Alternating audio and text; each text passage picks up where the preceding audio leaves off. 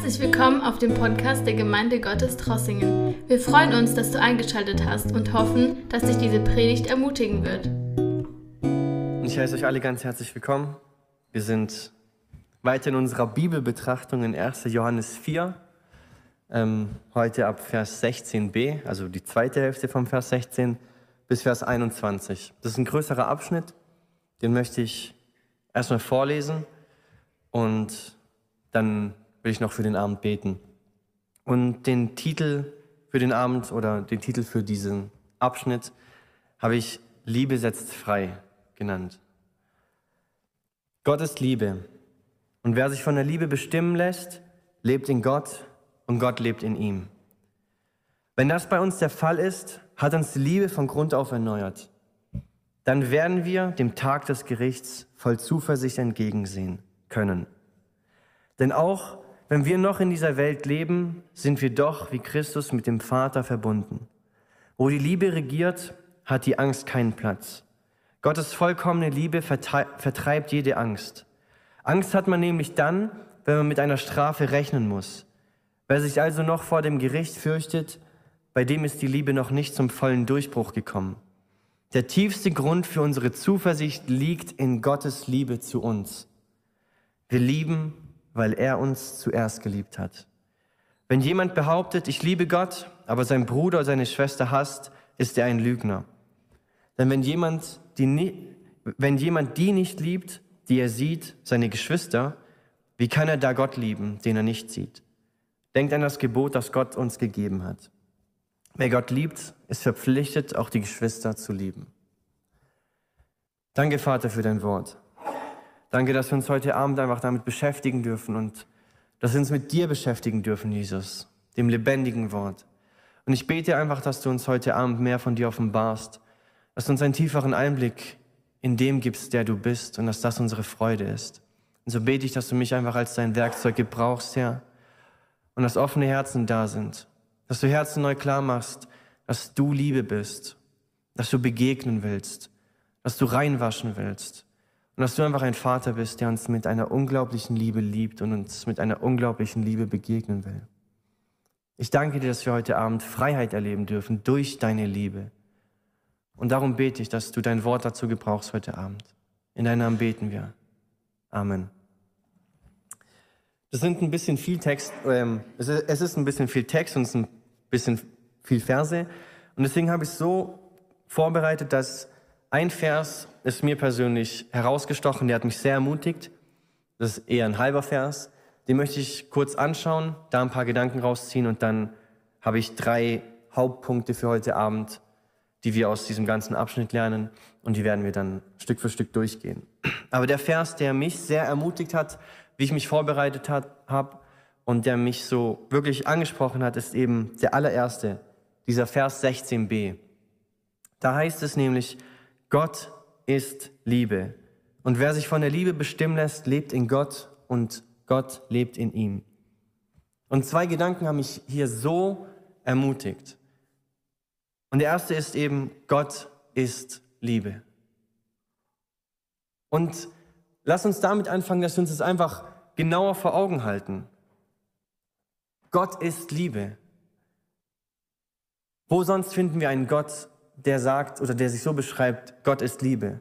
Wenn wir die Weltreligion durchgehen, dann sehen wir Götter, die zornig sind, die strafend sind, die nach Lust und Laune vielleicht entscheiden, ob man ins Paradies kommt oder nicht, die vielleicht sogar sich an dem Leid der Menschen belustigen. Und wir, wir sehen heute Abend einen Gott, der sich selbst in seinem Wort offenbart als ein Gott, der Liebe ist. Nicht ein Gott, der ein bisschen liebt, nicht ein Gott, der ab und zu sich dazu überwinden kann, seine Kinder zu lieben, sondern ein Gott, der es als Teil seines Charakters sieht, zu lieben. Oder wir denken ein bisschen weiter und wir sehen diesen Gott, der Liebe ist, der sich damit identifiziert, dass er unser Bestes will, das Beste seiner Kinder will. Und dann schauen wir ein bisschen weiter und wir sehen, dass das unsere Hoffnung sein kann. wobei es andere Menschen gibt, die den Gedanken an einen Gott ablehnen und hoffnungslos durch diese Welt gehen müssen.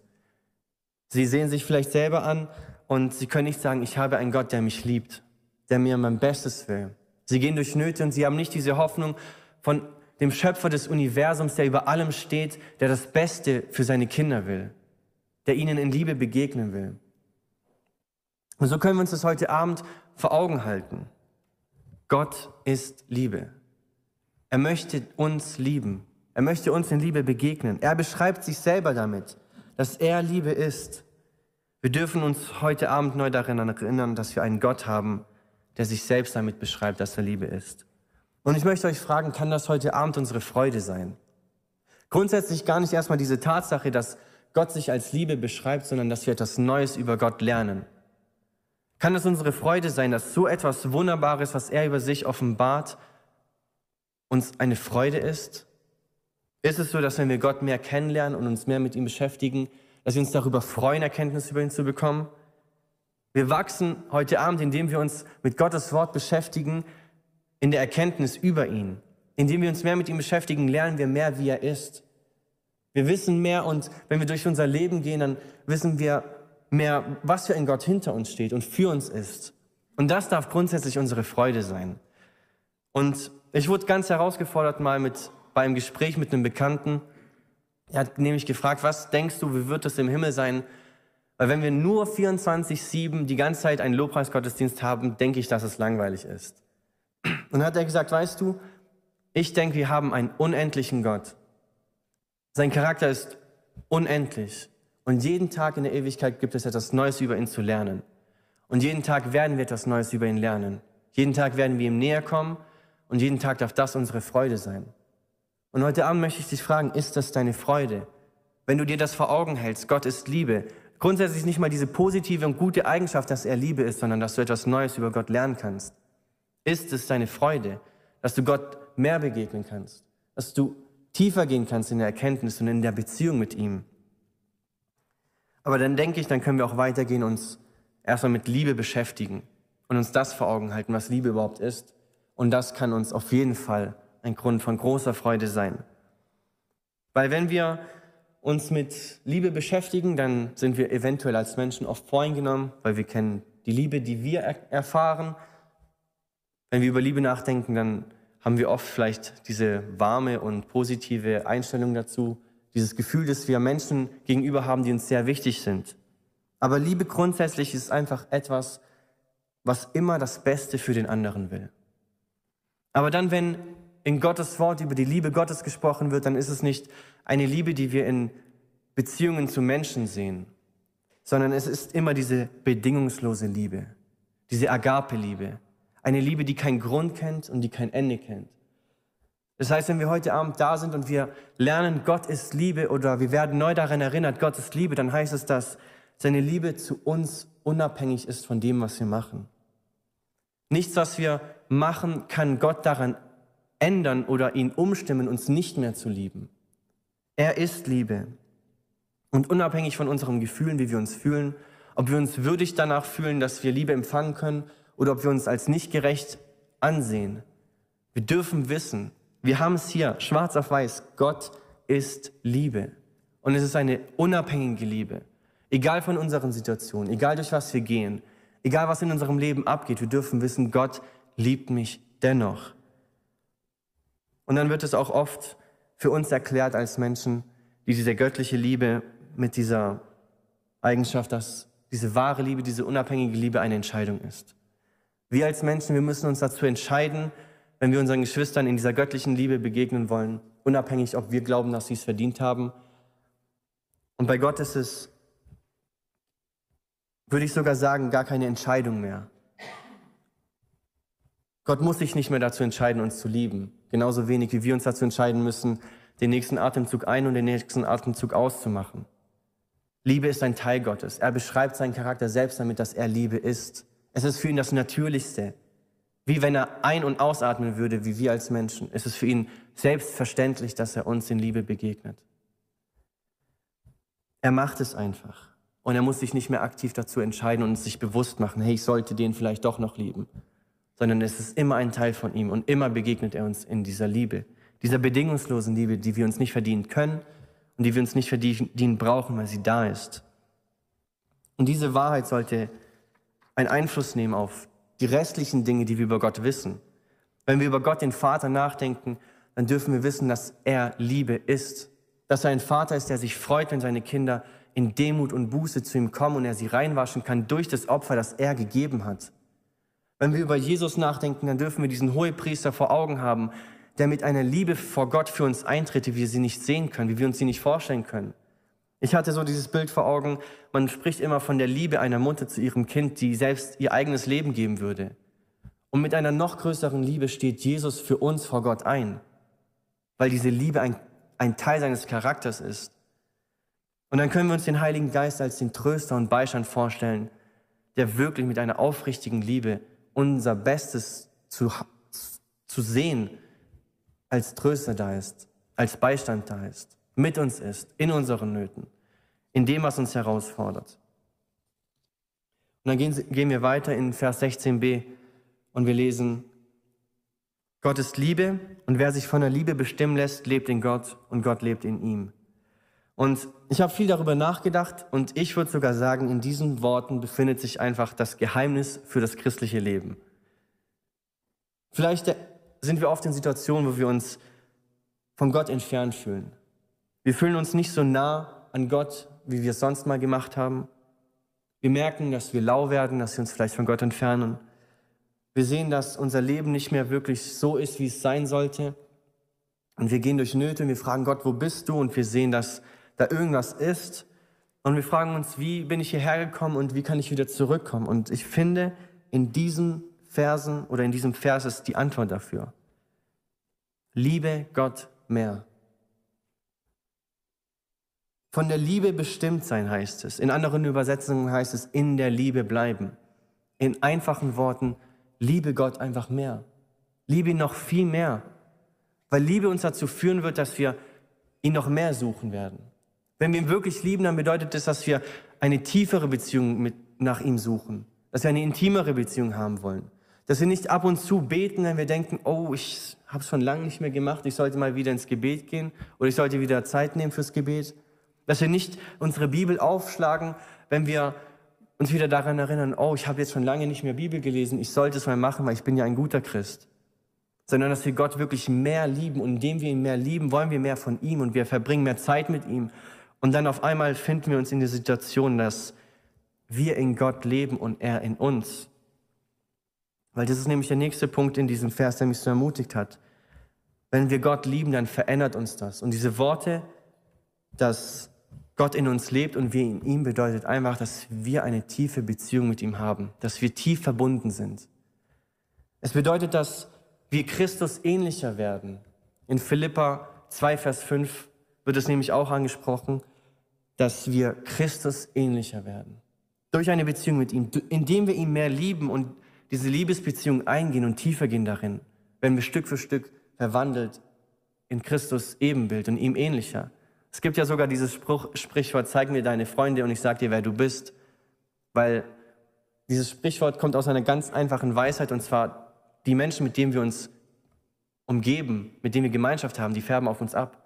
Und genauso, indem wir uns viel mehr mit Gott beschäftigen und tiefer gehen in eine Beziehung mit ihm, färbt er auf uns ab. Er formt unseren Charakter. Der Heilige Geist offenbart uns, wo wir Veränderung brauchen. Er offenbart uns, wo wir verändert werden müssen. Bereiche unseres Lebens, wo wir vielleicht neue Buße tun müssen, wo wir umkehren müssen, die wir abgeben müssen, nicht mehr unter unseren, unserer Kontrolle zu halten, sondern wo wir Gott einfach wirken lassen können. Und so lernen wir, dass wir einfach tiefer gehen können in eine Beziehung, indem wir Gott mehr lieben. Und es bedeutet, dass er uns nahe ist in jeder Situation, in der wir sind. Und dass wir das nicht nur fühlen, dass er uns nahe ist, wenn es uns gut geht, sondern dass wir es auch wissen, wenn es uns schlecht geht. Er sorgt sich um uns in jeder Situation. Er tröstet uns. Er ist unsere Quelle, aus der wir schöpfen können. Und so fragen wir uns vielleicht, okay, aber wie, wie komme ich dazu, dass ich Gott mehr lieben kann? Und hier hat mich immer ein Gedanke ermutigt, den ich in ILD gehört habe. Hier kurze Werbung für ILD, alle, die es noch nicht gemacht haben. Wir hatten Bill George als Gastdozenten da und er hat vom Vaterherz geredet. Und er hat gesagt, er hat sich mal in seinem Leben gefunden in einer Situation, wo er gemerkt hat, Gott, ich sehe, wie ich dich lieben sollte, aber ich merke in meinem Leben tatsächlich, dass ich dich nicht so liebe, wie ich es eigentlich sollte. Und er hat gesagt, alles, was er gemacht hat, er ist ins Gebet gegangen und hat Gott gebeten, Herr, schenke mir einfach eine noch größere Liebe zu dir. Und ehe er sich versehen hat, ist Zeit vergangen und er hat zurückgesehen, dass seit dem Gebet wirklich Stück für Stück diese Liebe wieder gewachsen ist. Und deswegen möchte ich dich ermutigen, wenn du heute da bist und du siehst es nicht in deinem Leben, diese Liebe, die dich tiefer zieht zu Gott, dann bete einfach darum. Sei ehrlich. Gott möchte, dass wir tiefere Beziehungen mit ihm haben. Deswegen dürfen wir einfach ins Gebet gehen und beständig danach beten. Herr, schenk mir eine tiefere Liebe zu dir. Das sind so die Gedanken, die mich da ermutigt haben aus diesem Vers. Aber wenn wir dann eben die weiteren Verse lesen, dann sehen wir ein Thema, das ganz oft aufkommt, und zwar, dass irgendwie durch Liebe Freiheit entsteht. Und deswegen habe ich drei Punkte, die wir uns weiter anschauen, und zwar befreit aus Liebe, befreit von Furcht und befreit um zu lieben. Das erste ist eben befreit aus Liebe. Wir haben gelernt, Gott ist Liebe. Und wenn Gott Liebe ist, dann ist er nicht nur ein Gott, der sagt, er liebt, sondern dann ist er auch ein Gott, der das macht. Und es das bedeutet, dass er ein Gott ist, der rettet. Ein Gott, der liebt, ist ein Gott, der rettet. Und ich denke, jeder von uns war irgendwann mal in der Situation, wo er sagen konnte, okay, hey, ich brauche einen Retter. Jeder von uns hat irgendwann mal den Punkt in seinem Leben gehabt, wo er gemerkt hat, ich brauche jemanden, der mir hilft. Ich bin nicht gut genug, um diesen Maßstab zu erfüllen. Ich brauche jemanden, der mich rettet. Und hier kommt dieser Gott der Liebe ist ins Spiel. Er befreit uns aus Liebe. Wenn wir uns durch die Bibel bewegen, dann sehen wir ganz oft im Neuen Testament Gleichnisse über diese Liebe Gottes, über diese Liebe des Vaterherzes, die zu seinem Volk da ist. Wir sehen das Gleichnis des verlorenen Schafes, wo der Hirte die 99 zurücklässt und dieses eine verlorene Schaf nachjagt und nicht aufhört, bis er es gefunden hat. In diesem Gleichnis sehen wir diese Liebe des Hirten, diese Wichtigkeit für das Schaf, dass er alles zurücklässt, dass er diesen Weg auf sich nimmt überhaupt, dass der Hirte sich auf den Weg macht, um den Verlorenen zu retten. Dann sehen wir dieses Gleichnis vom verlorenen Sohn, wo der Vater dem Sohn entgegenrennt. Dem Sohn, der so viel Falsches gegen den Vater gemacht hat, so viel Schaden ihm zugefügt hat. Und der Vater vergibt und rennt ihm entgegen begegnet ihm in Liebe, nimmt ihn wieder in seine Familie auf, lässt ihn nicht nur als Sklave da sein, sondern sagt, du bist mein Sohn. Er begegnet ihnen in Liebe. Dann gehen wir weiter und wir haben nicht nur Gleichnisse, in, denen diese Liebe dargestellt wird, die uns befreit, sondern wir, wir lesen sie auch wortwörtlich. Wir lesen im Römerbrief diese Verse, die ganz bekannt sind, dass Gott für uns gestorben ist, dass Jesus ans Kreuz gegangen ist, als wir noch Sünder waren bevor wir irgendetwas hätten tun können, hat er diese Liebe schon zur Schau gestellt und gezeigt, dass sie wahr ist und real ist. Und als wir noch Sünder waren, ist er ans Kreuz gegangen, um uns zu befreien. Und deswegen können wir heute Abend sagen, wir sind befreit aus Liebe. Aber warum macht er das? Es ist nicht, weil ich so gut bin oder weil du so gut bist. Es liegt nicht an uns, dass er kommt, um uns zu befreien. Es liegt nicht an dem, was wir gemacht haben, weil wir besser waren als, keine Ahnung, 30 Prozent der Menschen. Deswegen ist er gekommen, uns zu retten. Es ist nicht, weil wir etwas nicht gemacht haben, sondern er kommt alleine, um uns zu retten, weil er uns liebt. Weil er Liebe ist, ist er gekommen, um Menschen zu befreien. Und deswegen möchte ich heute einfach diese Frage stellen, jetzt schon. Hast du schon diese lebendige Beziehung zu Gott? Kannst du heute Abend schon sagen, mein Gott ist Liebe? Oder kennst du diesen Gott, der Liebe ist noch gar nicht? Bist du schon gerettet? Hast du erkannt, dass du Rettung brauchst, dass du Befreiung brauchst? Dann möchte ich dich einladen heute Abend. Dieser Gott, über den hier geschrieben steht, Gott ist Liebe und wer sich von der Liebe bestimmen lässt, lebt in Gott und Gott lebt in ihm. Er möchte dir begegnen. Er möchte in deinem Leben wirken. Er möchte bei dir sein. Er möchte dich retten. Er möchte dich aus Liebe befreien. dann kommen wir zum nächsten Punkt, und zwar befreit von Furcht. In Vers 18 lesen wir, wo die Liebe regiert, hat die Angst keinen Platz. Gottes vollkommene Liebe vertreibt jede Angst. Angst hat man nämlich dann, weil man mit einer Strafe rechnen muss. Wer sich also noch vor dem Gericht fürchtet, bei dem ist die Liebe noch nicht zum vollen Durchbruch gekommen. Und in diesen Versen lernen wir, dass Liebe uns von Furcht befreit. Und eigentlich als Menschen, die behaupten, Christen zu sein, die behaupten, Gott zu lieben und in der Liebe Gottes zu leben, müssen wir befreit sein von Furcht. Erstmal lernen wir, dass Liebe alle Angst austreibt. Es heißt sogar, dass wer sich also noch vor dem Gericht fürchtet, bei dem ist die Liebe noch nicht zum vollen Durchbruch gekommen. Das bedeutet, wenn wir in dieser Beziehung mit Gott leben, diese Beziehung mit dem Gott, der Liebe ist, leben, dann fängt etwas in uns an. Wir fangen an, Gott mehr zu verstehen. Die Liebe kommt zum Durchbruch bei uns.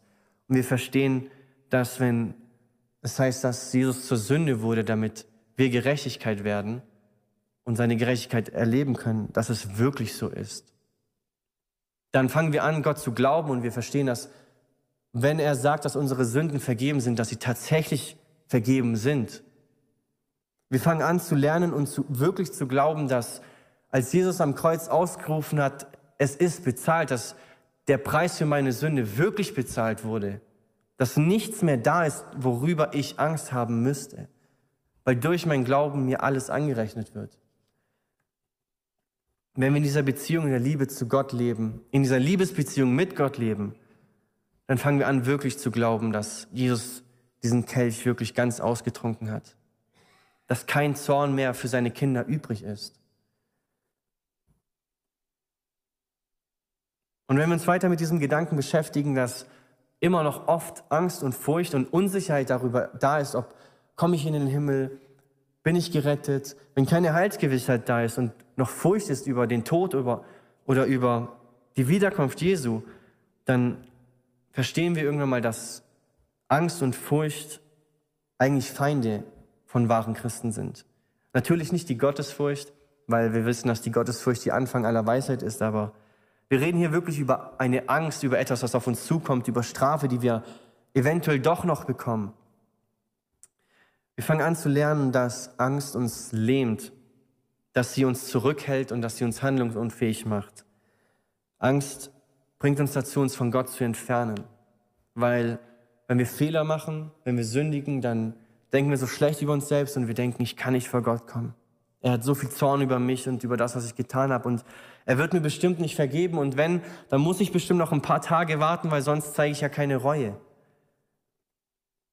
Ganz interessant ist, dass wenn wir uns das Wort im Griechischen anschauen über Furcht, dass der Wortstamm auch mit Flucht zusammenhängt. Und tatsächlich ist es so, dass Furcht uns dazu bringt, dass wir vor Gott flüchten, wenn wir Fehler gemacht haben.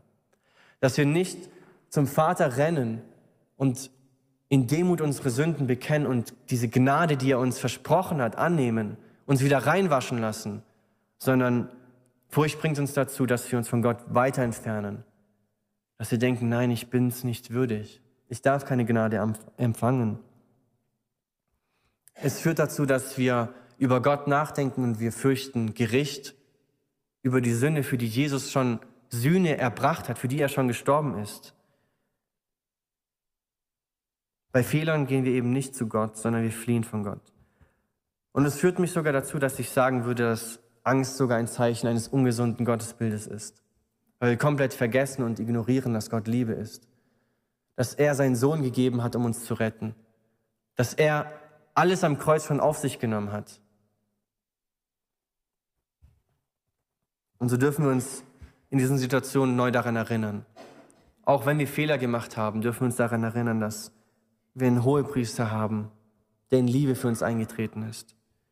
Wir dürfen uns daran erinnern, dass wir einen Vater haben, der Freude daran hat, wenn seine Kinder in Demut und wahrer Buße vor ihn kommen. Der Freude daran hat, sie reinzuwaschen. Der Freude daran hat, uns zu heiligen und zu sehen, dass wir in der Heiligkeit wachsen und der Heiligkeit nachjagen.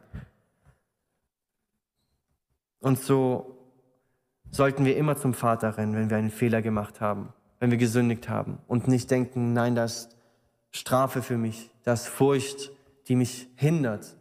Und so sollten wir verstehen, dass wenn wir wirklich in der Liebe sind, wenn die Liebe, wie Johannes es sagt, zum Durchbruch gekommen ist, dieses Verständnis darüber, dann werden wir nicht von Angst gelähmt sein. Dann wird es, wie er sagt, kein Platz für Angst sein in unserem Leben. Es wird keine Furcht mehr da sein, weil diese Liebe, die wir haben, diese Beziehung zu Gott, diese Beziehung zu dem Gott, der sich selbst als Liebe beschreibt, sie treibt jede Angst aus. Aber nicht nur in dem Kontext, wenn wir Buße annehmen wollen, sondern auch in dem Kontext über die Zukunft. Auch da müssen wir keine Angst haben. Wenn wir über das Gericht in den letzten Tagen nachdenken, dann dürfen wir wissen, dass dieser Gott gerecht ist und dass wir gerecht sind durch ihn, weil er ein gerecht, ein vollkommenes Opfer war, weil er vollkommene Sühnung erbracht hat. Und so dürfen wir mit Freude sogar den letzten Tagen entgegengehen und wir dürfen wissen, hey, ich weiß, ich werde bei Jesus sein. Und wir dürfen ein vollkommenes Vertrauen darauf haben, eine vollkommene Hoffnung darin haben. Wir dürfen wissen, dass egal wie schlecht und wie schwer die Tage noch werden, dass dieser Gott der Liebe ist, uns gerecht gesprochen hat. Und auch wenn wir hier sterben, dann wissen wir, dass wir gerecht sind vor ihm, dass wir in Ewigkeit bei ihm sein werden, in seiner Gegenwart in seiner Herrlichkeit und dass wir diese Gemeinschaft, die wir jetzt schon hier in einer Beziehung mit ihm erleben dürfen und genießen dürfen, dort auf einer ganz anderen Ebene im Himmel in Ewigkeit genießen dürfen. Und so möchte ich euch ermutigen, dass wir heute, heute Abend wirklich neu darin wachsen, zu verstehen, dass Liebe uns von Furcht befreit. Und deswegen ist es einfach ein, ein wichtiger Punkt, den wir heute Abend mitnehmen. Wir sind befreit durch Liebe, von Furcht. Wir sind befreit von Furcht. Und wenn du das heute Abend noch nicht so siehst in deinem Leben, dann ist es eigentlich genau die gleiche Lösung. Geh einfach ins Gebet. Und im Gebet bring dein Anliegen vor Gott. Bring dein Anliegen vor diesem Vater, der dich wirklich liebt. Ich habe letztens ein Buch über Gebet gelesen, das mich sehr herausgefordert hat, weil der Autor hat dort geschrieben, dass ein nicht existentes Gebetsleben oder Momente, in denen wir nicht ins Gebet gehen, zeigen, dass wir Gott nicht vertrauen. Wenn wir nicht ins Gebet gehen in Momenten, wo wir Nöte haben, dann heißt es, dass wir glauben, dass wir aus unserer eigenen Kraft doch irgendwie selber da durchgehen können. Und so möchte ich dich heute Abend fragen, schau dein Leben an und sind deine Taten lauter als die Worte, die du aussprichst? Spiegelt dein Glauben wirklich das wider, was du lebst? Bist du heute Abend da und du sagst vielleicht ja, ich habe keine Angst, aber glaubst es nicht wirklich und lebst nicht wirklich danach und doch noch ist Angst in deinem Herzen? Dann möchte ich dich einladen und ermutigen. Die ganze Woche, dieses ganze Jahr durch, bring es einfach vor Gott. Sag, Herr, ich möchte keine Angst haben, weil ich weiß, dass du Liebe bist und ich weiß, dass ich gerettet bin. Dein Opfer war genug. Bring es stetig im, im Gebet vor ihm und lass dieses Anliegen an seinem Thron und wirst sehen, dass du verändert wirst. Und so kommen wir zum letzten und eigentlich einfachsten Punkt zu verstehen. Und zwar, wir sind befreit, um zu lieben. In Vers 20 und Vers 21 heißt es, wenn jemand behauptet, ich liebe Gott, aber sein Bruder oder seine Schwester hasst, ist er ein Lügner. Denn wenn jemand die nicht liebt, die er sieht, seine Geschwister, wie kann er da Gott lieben, den er nicht sieht? Denkt an das Gebot, das Gott uns gegeben hat. Wer Gott liebt, ist verpflichtet, auch die Geschwister zu lieben. Und ich denke, der Punkt ist tatsächlich sogar sehr einfach zu verstehen und deswegen werde ich da nicht so lange drauf eingehen, weil Johannes ist sehr klar. Er sagt, wenn du sagst, dass du Gott liebst, dann musst du auch deine Geschwister lieben. Und seine Begründung ist ganz einfach und ganz simpel. Er sagt, die Menschen, die hier um dich herum sind, diese Gemeinde, die Geschwister im Glauben, die Menschen, die du jeden Sonntag, jeden Mittwoch, jeden Montag siehst, Du hast die Chance, deine Liebe ihnen wirklich zu erweisen. Es sind Menschen, die wirklich da sind, greifbar. Du siehst sie. Du kannst ihnen in Liebe begegnen. Und Johannes sagt, wenn du ihnen nicht mal in Liebe begegnen kannst, den Menschen, die du siehst, dann brauchst du dich nicht selbst anlügen und sagen, dass du den liebst, den du nicht mal sehen kannst. Und so ist es eine ganz klare Herausforderung und Ermahnung an die ganze Gemeinde und eine Ermutigung für uns. Wir müssen einander lieben. Nicht wir sollten einander lieben, sondern wenn wir uns Kinder Gottes nennen, dann müssen wir uns lieben. Und Liebe fängt darin an, in kleinen Sachen sogar. Wir grüßen einander. Wir, wenn wir aneinander in der Stadt uns treffen und vorbeilaufen, dann gehen wir vielleicht rüber, wechseln die Straßenseite, geben uns die Hand und es war schon. Kleine Gesten, Liebe zeigen und seine Liebe zu erkennen geben. Dass die Menschen sehen, hey, die lieben sich. Warum sind die so liebevoll zueinander? Sie sind nicht mal Familie. Dass wirklich die Liebe in uns einen Unterschied macht. Und dann geht es weiter, wenn wir sehen, dass Geschwister in Not sind, dass wir ihnen begegnen. Dass wir anfangen, wenn, keine Ahnung, für sie zu kochen, Lebensmittel vorbeizubringen, wenn Geschwister in herausfordernden Situationen sind in ihrem Leben. Dass wir einfach uns von Liebe bestimmen lassen in unseren zwischenmenschlichen Beziehungen. Weil, wie Johannes es sagt, wir brauchen uns nicht selbst anlügen. Wenn wir sagen, wir lieben Gott, aber sind nicht voller Liebe mit unseren Geschwistern, dann stimmt da etwas nicht. Und dann geht er sogar weiter und er sagt, denkt daran, dass es ein Gebot ist. Denkt an das Gebot, das Gott uns gegeben hat. Wer Gott liebt, ist nicht irgendwie dazu verpflichtet, einmal in der Woche etwas Gutes zu einem Bruder zu sagen, sondern wir sind immer dazu verpflichtet, unsere Geschwister zu lieben. Und es ist auch nicht etwas, was wir verhandeln könnten und sagen, ja, alle außer den, alle Geschwister, jeden einzelnen in der Gemeinde sollen wir in Liebe begegnen. Und es ist nicht etwas, was wir machen könnten oder was Johannes uns empfiehlt zu machen, sondern es ist etwas Verpflichtendes, es ist ein Gebot. Wenn wir uns nicht lieben, wenn wir nicht in Liebe unseren Geschwistern begegnen, dann sündigen wir, dann brechen wir Gottes Gebot, dann verfehlen wir den Maßstab, den Gott uns gesetzt hat. Und so möchte ich uns ermutigen, wenn wir uns selbst von außen betrachten und objektiv ehrlich sind, ich weiß, es ist manchmal sehr hart, zu sich selbst ehrlich zu sein. Und wenn wir einfach Punkte sehen, wo wir uns wiederfinden, wo wir sagen, hey Gott, ich brauche da wirklich dein Handeln, dein Eingreifen, ich brauche Veränderung, die nur du geben kannst, dann möchte ich dich einladen, dass du ins Gebet gehst und es wirklich aktiv vor Gott im Gebet ablegst, dass diese Baustellen irgendwann mal zu Stärken werden vielleicht sogar, wo Menschen sagen, hey, so wie der seine Geschwister liebt, so will ich das auch machen. Hey, so freimütig wie der in den Gottesdienst kommt, so will ich auch sein. Und dass wir wirklich uns von der Liebe verändern lassen, weil Gott Liebe ist. Und so möchte ich zum Abschluss ganz kurz nochmal, ganz kurz erwähnen, was, ich, was gesagt wurde, was wir heute Abend lernen durften. Erstmal Gottes Liebe. Und wenn du von hier gehst, dann nimm wenigstens das mit. Gott ist Liebe und er möchte dein Bestes. Dann dürfen wir lernen, dass eigentlich die Lösung für unser Leben Gott mehr lieben ist. Tiefere Beziehung mit ihm haben. Tiefer gehen in eine Gemeinschaft mit ihm. Dass er die Quelle unseres, unserer Freude ist, unserer Kraft. Dass er die Quelle ist, aus der wir schöpfen. Dann dürfen wir heute Abend wissen, dass wir befreit aus Liebe sind. Und dass, wenn du noch nicht gerettet bist, dass dieser Retter immer noch da ist. Dass er immer noch bereit ist zu retten. Dass sein Opfer nicht zu wenig war, sondern dass es ausreicht und da möchte ich uns daran erinnern, dass wir befreit sein sollten von Furcht. Dass wir nichts zu fürchten haben, kein Gericht, kein Urteil, weil wir vollkommen reingesprochen sind und gerecht gesprochen. Und dann möchte ich uns daran erinnern, dass wir befreit sind, um einander zu lieben. So möchte ich euch einladen, dass wir gemeinsam ins Gebet gehen und bewegt auch diese Punkte einfach im Gebet. Bringt es alles vor Gott. Sachen, die dich vielleicht herausgefordert haben oder ermutigt haben. Dank dafür, wenn es dich ermutigt hat. Und bitte einfach um Veränderung, wenn es dich herausgefordert hat. Jesus, ich danke dir, dass wir heute Abend hier sein durften. Ich danke dir, Jesus, dass wir uns heute Abend wirklich neu vor Augen halten durften, dass du Liebe bist. Du bist Liebe und du lädst uns ein, in eine Beziehung mit dir zu kommen, in eine Beziehung, die tiefer geht, in eine intimere Beziehung zu dir. Und wir wollen immer tiefer gehen, Jesus. Danke, dass du unsere Predigt angehört hast. Wenn dich die Botschaft angesprochen hat, dann teile sie gerne mit deinen Freunden und Bekannten, dass auch sie diese Predigt hören können. Wir wünschen dir Gottes Segen.